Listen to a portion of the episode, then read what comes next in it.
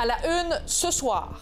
C'est pas facile pour les citoyens et citoyennes, les commerçants, comme je le disais, mais également pour la ville qui, elle aussi, doit faire face à cette inflation-là. Les factures seront plus élevées en 2023, de la nourriture aux services, en passant par les taxes municipales. Il faudra peut-être se serrer la ceinture. Hausse des taux d'intérêt et chute de la valeur des actions en bourse. 2023 s'annonce dur pour notre portefeuille et une transaction en ligne tourne au vinaigre à Montréal. Des jeunes ont été agressés. Voici votre fil de la journée.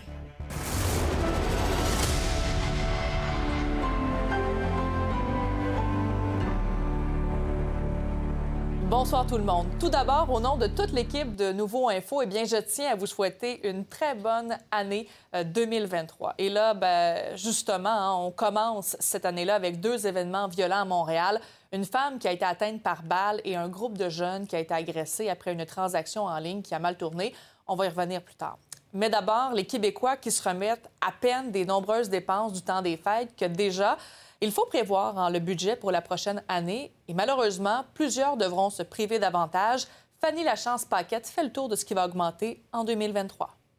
L'inflation a été un des sujets majeurs de 2022. Malheureusement, 2023 s'annonce aussi difficile financièrement. Voici cinq éléments qui vous coûteront plus cher en 2023. D'abord, les aliments, ils ont augmenté de 10% au cours de 2022 et les experts s'attendent à ce que ça continue d'augmenter pour les six premiers mois de 2023. Selon le rapport annuel sur les prix alimentaires du Canada, on peut s'attendre à des hausses de 5 à 7 alors que tout augmente, les villes vont refiler une partie de leurs factures à leurs résidents via les taxes municipales. Avec une inflation à environ 7 on sait que les contribuables sont sous pression. Mais je dois aussi mentionner, je l'ai dit à plusieurs reprises, je le refais encore ce matin, c'est pas facile pour les citoyens et citoyennes, les commerçants, comme je le disais, mais également pour la ville qui, elle aussi, doit faire face à cette inflation-là.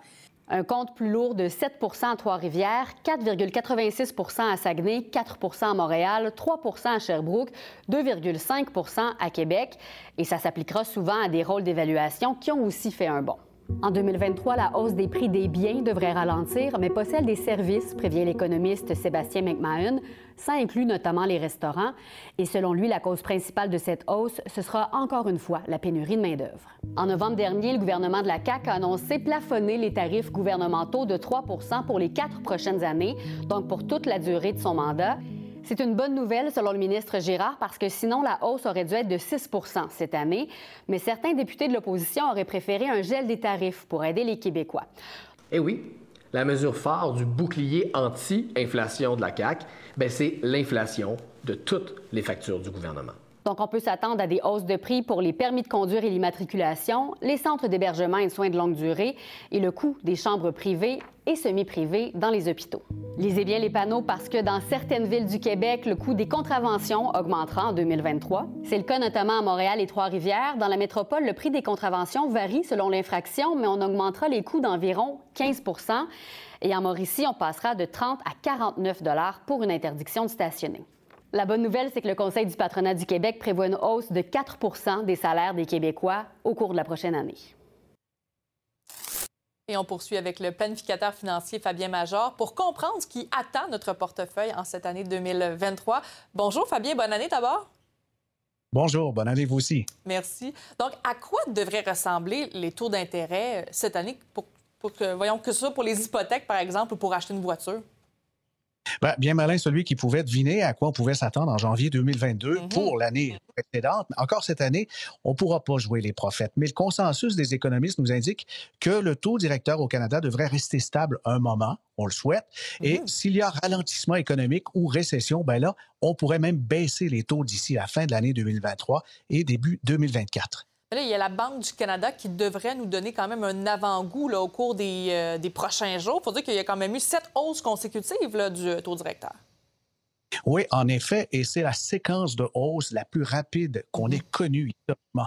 Le taux directeur, il s'établit à 4,25. Ça signifie que vous pouvez emprunter avec, par exemple, un taux variable sur l'hypothèque à plus de 6% Mais donc, euh, c'est le taux qui a un effet cascade partout, partout.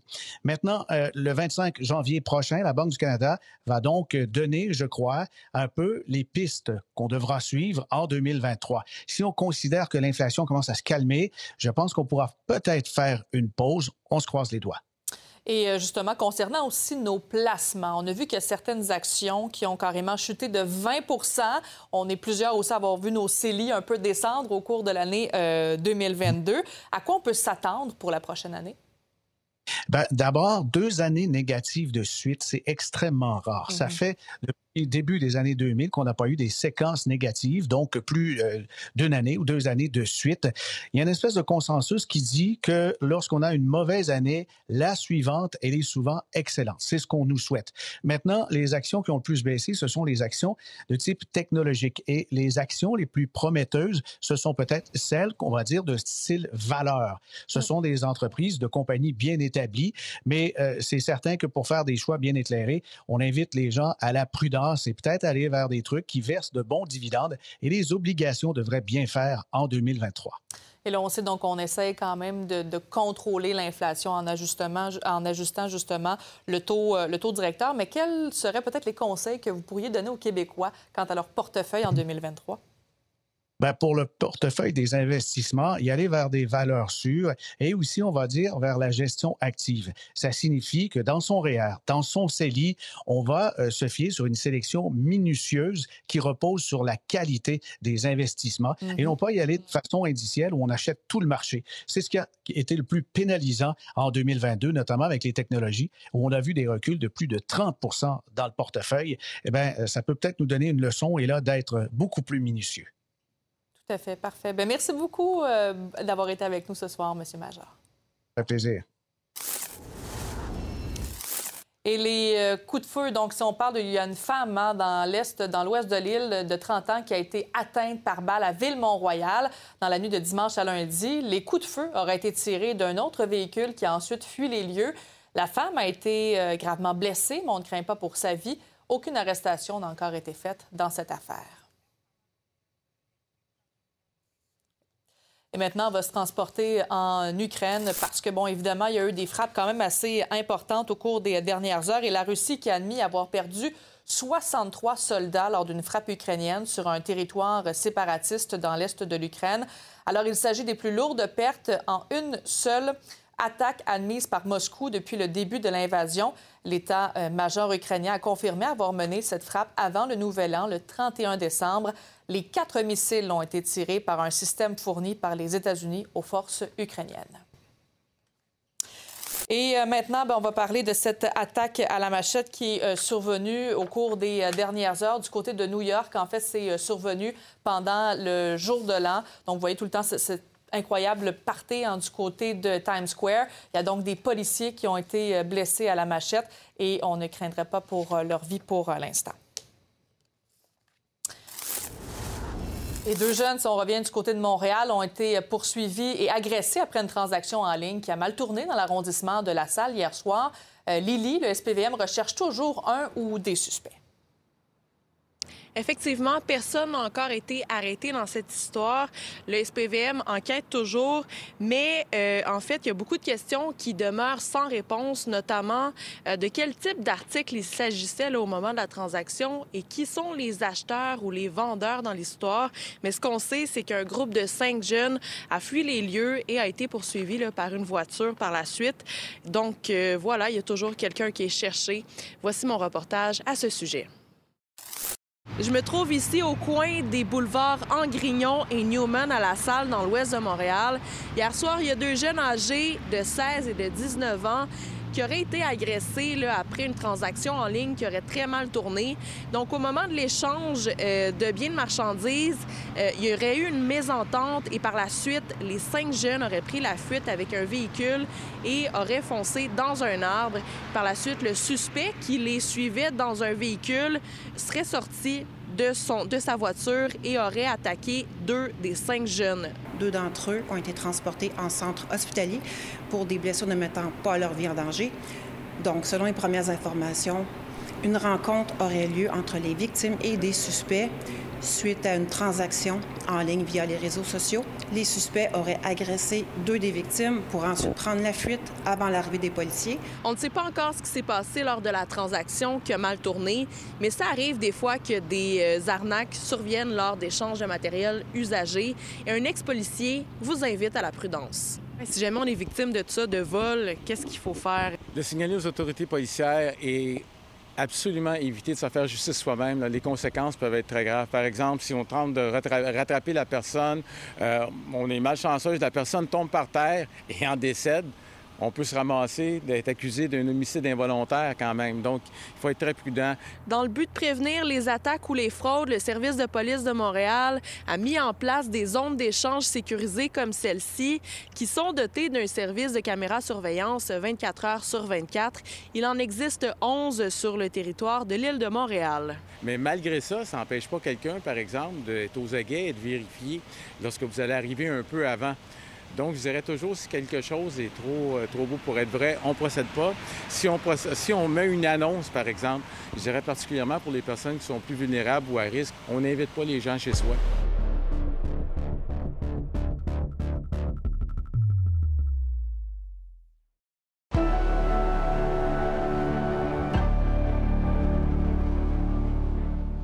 Des milliers de fidèles du pape émérite Benoît XVI ont été nombreux à lui rendre un dernier hommage. Il est exposé dans une petite chapelle privée du monastère où il demeurait depuis son retrait de la vie publique. Je vais joindre maintenant le journaliste indépendant Romain Chauvet en direct du Vatican. Bonsoir, Monsieur Chauvet. Bonsoir. Merci d'être avec nous. Euh, peut-être nous dire comment ça s'est euh, passé aujourd'hui? Est-ce que les gens ont dû attendre pendant longtemps? Oui, je vous dirais euh, parfois pendant plusieurs heures et dès ce matin, euh, bien avant l'ouverture euh, des portes de la basilique Saint-Pierre qui se trouve ici derrière moi, il y avait déjà des gens, des centaines de personnes qui attendaient. Ça s'est succédé tout au long de la journée, à la fois des touristes qui étaient de passage à Rome, des curieux, mais également, vous vous en doutez, des fidèles.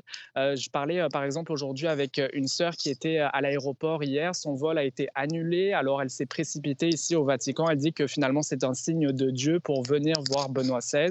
Alors ça vous donne un petit peu une idée de l'atmosphère euh, ici euh, qui a les autorités qui estiment qu'il y a déjà plus de 60 000 personnes qui ont pu voir Benoît XVI en une seule journée euh, déjà ici. Et Benoît XVI, quand même, qui est exposé vêtu de rouge, pourquoi?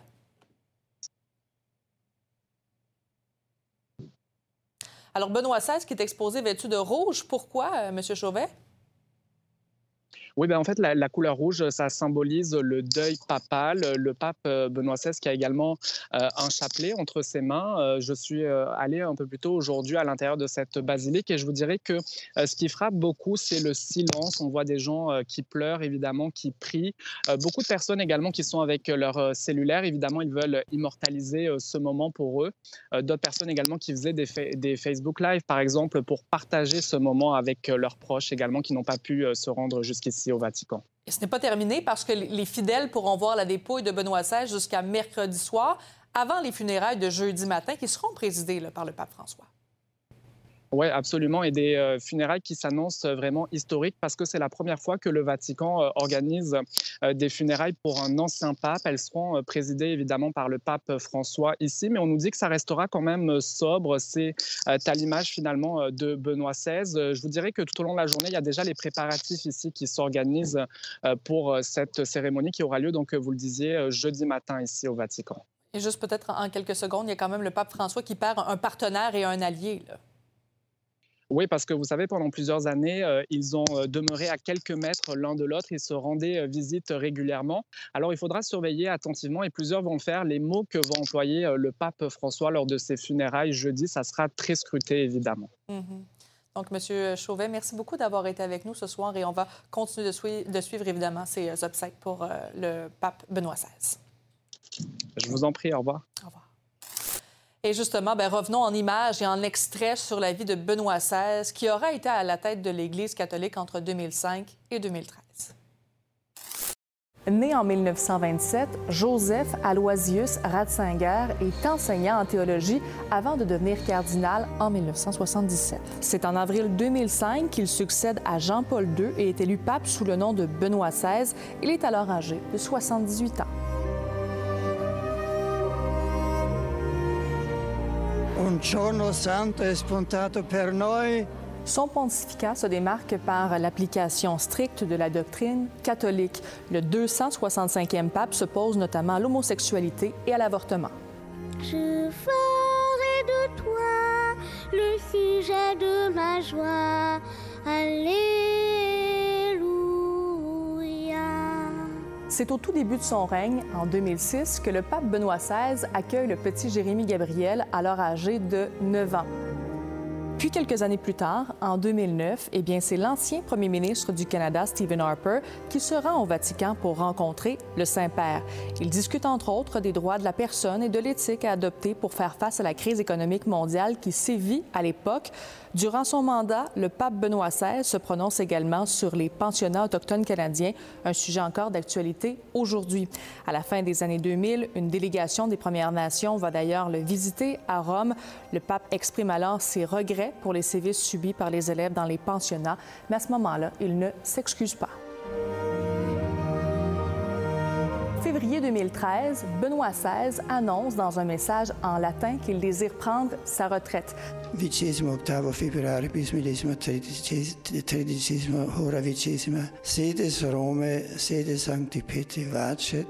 Et elicendum novum sum pontificem episcopus competit convocandum esse.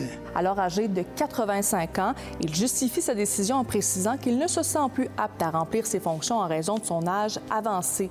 C'est la première fois en près de 600 ans qu'un pape annonce sa démission. Dès ce moment, il s'installe dans un monastère des Jardins du Vatican. Au début de l'année 2022, alors qu'il était depuis plusieurs années en retrait de la vie publique, eh bien, un rapport indépendant sur les abus sexuels commis par l'archidiocèse de Munich éclabousse l'ancien pape Benoît XVI. On lui reproche de ne pas avoir agi alors qu'il était l'archevêque de Munich entre 1977 et 1982. Dans une lettre publiée en février, il demande pardon pour ces violences sexuelles commises par des clercs sur des mineurs et offre ses excuses.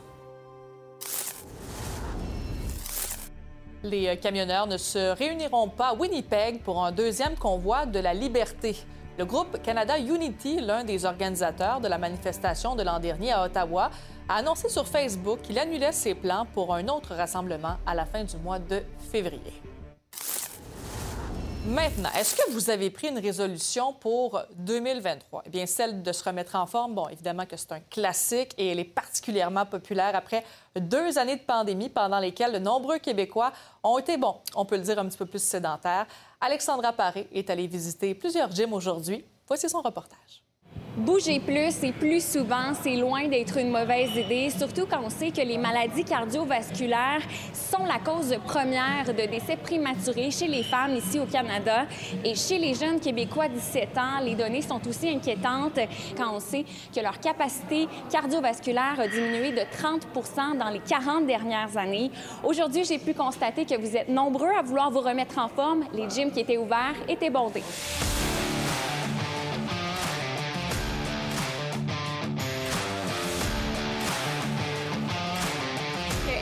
La résolution de commencer l'entraînement en ce 2 janvier? Oui, c'est ça. OK. Déjà, le 1er janvier, je suis venu. Et, euh, Puis est-ce que vous pensez que vous allez être capable de maintenir ça dans le temps?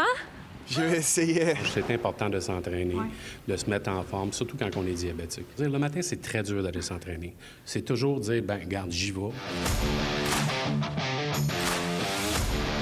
Ressemble à quoi les hausses d'inscription à ce temps-ci de l'année? Tu as tout le temps environ là, un 4-5 personnes de plus dans les cours de groupe que nous autres, on va donner parce que nous autres, c'est vraiment des. C'est pas un, un centre ouvert où les gens viennent utiliser des machines, c'est vraiment des cours de groupe. Fait qu'on voit qu'il y a une augmentation là, de 4-5 personnes par heure environ. Même c'est quand même beaucoup, je vous dirais. C'est quoi les bienfaits du CrossFit euh, au niveau de, la- de notre santé euh, cardiovasculaire, par exemple? C'est la meilleure combinaison d'entraînement que tu peux avoir parce que ça combine toujours cardiovasculaire et musculaire. Fait qu'on va vraiment aller chercher sur euh, la capacité du cœur à pomper beaucoup de sang vers les muscles. D'autres fois, ça va être un peu moins intense. Fait que c'est vraiment tout ce qui va être ma capacité à utiliser l'oxygène, les capacités pulmonaires.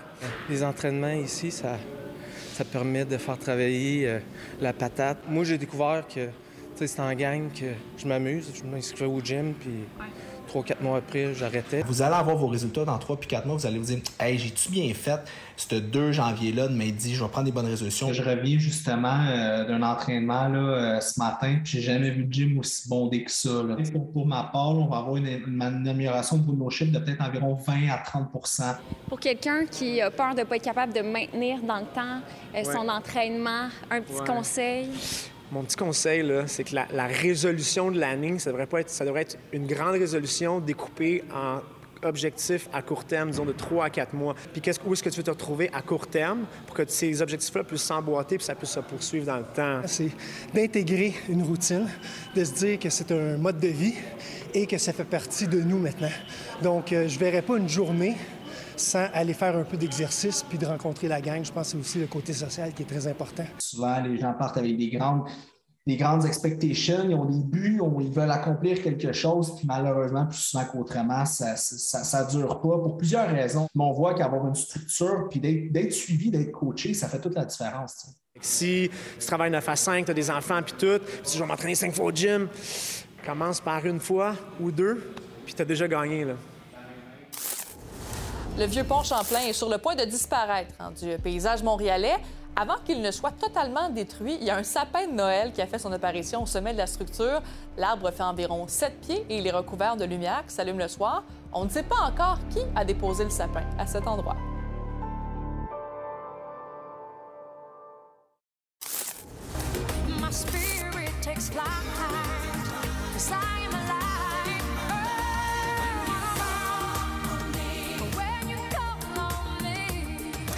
C'est un des sujets qui fait le plus réagir aujourd'hui. Céline Dion ne se retrouve pas dans le palmarès des 200 meilleurs chanteurs selon le magazine américain Rolling Stone. C'est Aretha Franklin qui figure au sommet de cette liste. Elle est suivie par Whitney Houston, Sam Cooke, Billie Holiday et Mariah Carey. Le Rolling Stone n'a pas pour l'instant commenté l'affaire. Céline Dion qui a vendu plus de 200 millions de copies de disques et reçu 5 prix Grammy. L'acteur américain Jeremy Renner, notamment connu pour son rôle de super-héros Hawkeye dans les films The Avengers, a été grièvement blessé alors qu'il déneigeait. Alors le comédien de 51 ans se trouve dans un état critique mais stable. L'événement est survenu dans la ville de Reno où l'acteur possède une maison. Jeremy Renner a été transporté par avion à l'hôpital. Selon le site TMZ, l'acteur conduisait une dameuse quand la machine a roulé sur l'une de ses jambes. Alors voilà, merci beaucoup d'avoir été à l'écoute. Merci à toute l'équipe. On se retrouve pour le bulletin de 22 h. Ne manquez pas notre entrevue avec le chroniqueur musical Mike Gauthier sur la saga du top 200 des meilleurs chanteurs et dont Céline est absente. Alors voilà là-dessus. Bonne soirée à plus tard.